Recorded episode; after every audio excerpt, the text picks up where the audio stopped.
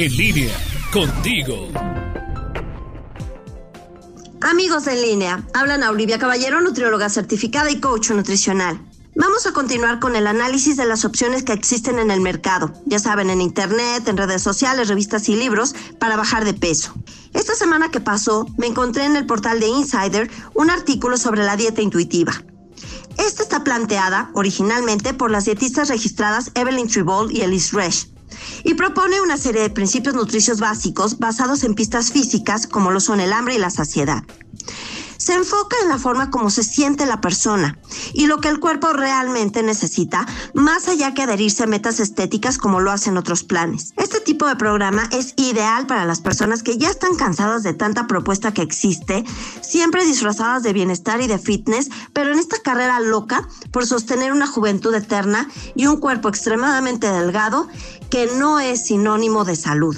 Los 10 principios de la alimentación intuitiva se pueden encontrar en el sitio de las autoras, Intuitive Eating. Nosotros hacemos aquí un resumen. Y para iniciar, se nos solicita rechazar la mentalidad dietante, es decir, tirar libros y revistas de dietas y olvidarnos de todos los intentos fallidos anteriores. Luego, se nos pide honrar al hambre que sentimos, mantener al cuerpo bien alimentado con las fuentes y cantidades correctas de energía y de carbohidratos. Como tercer punto, hay que hacer la paz con la alimentación. Entrar en una tregua entre la comida y la culpa en esta eterna lucha por comer, entre comillas, bien.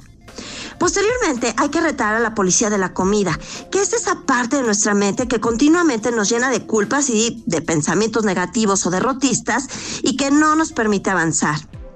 En quinto lugar, se debe de descubrir al factor de satisfacción ese gusto que debemos de tener por comer algo que verdaderamente nos guste, mismo que después va a derivar en parte de la fuerza para mantenernos satisfechos y contentos. También hay que sentir la saciedad.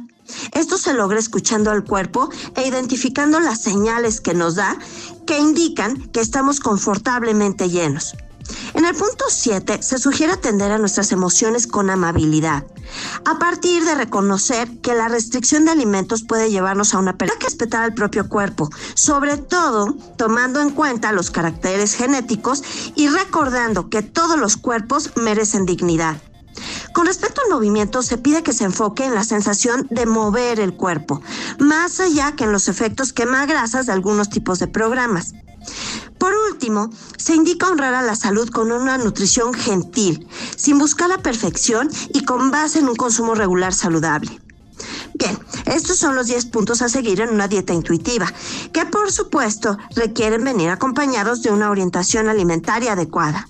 Si ustedes tienen alguna duda, búsquenme en mi página de Facebook, Anaoli-en línea. Soy Ana Olivia Caballero, nutrióloga certificada y coach nutricional.